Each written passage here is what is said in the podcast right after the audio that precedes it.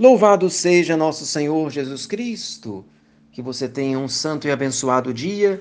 Vamos confiar em Deus e nos colocar debaixo da proteção de Nossa Senhora. Reze comigo a oração da manhã.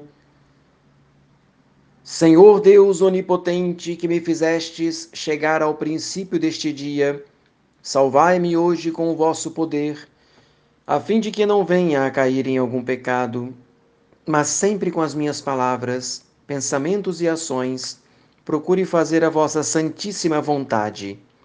Amabilíssimo Senhor meu Jesus Cristo, que com tanta bondade, dia e noite, estás oculto no adorável sacramento do altar, velando por mim e aplacando a divina justiça, irritada pelas minhas culpas, levai a cabo a obra começada, e assim como me protegestes durante a noite, assisti-me também no decurso deste dia.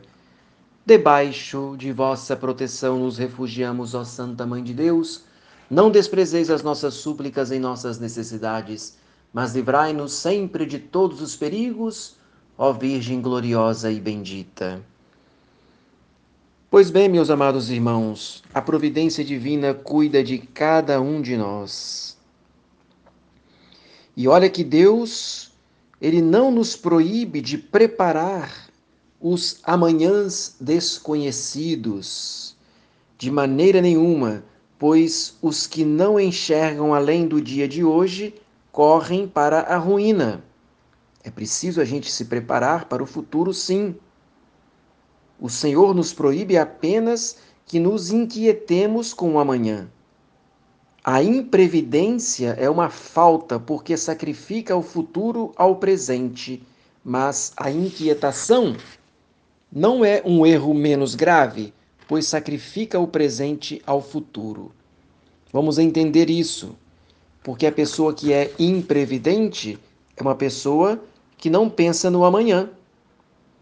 Porém, uma pessoa inquieta é alguém que não consegue sequer viver o hoje o abandono nas mãos de Deus não é uma justificação da imprevidência, porque Deus não promove os irresponsáveis e os preguiçosos.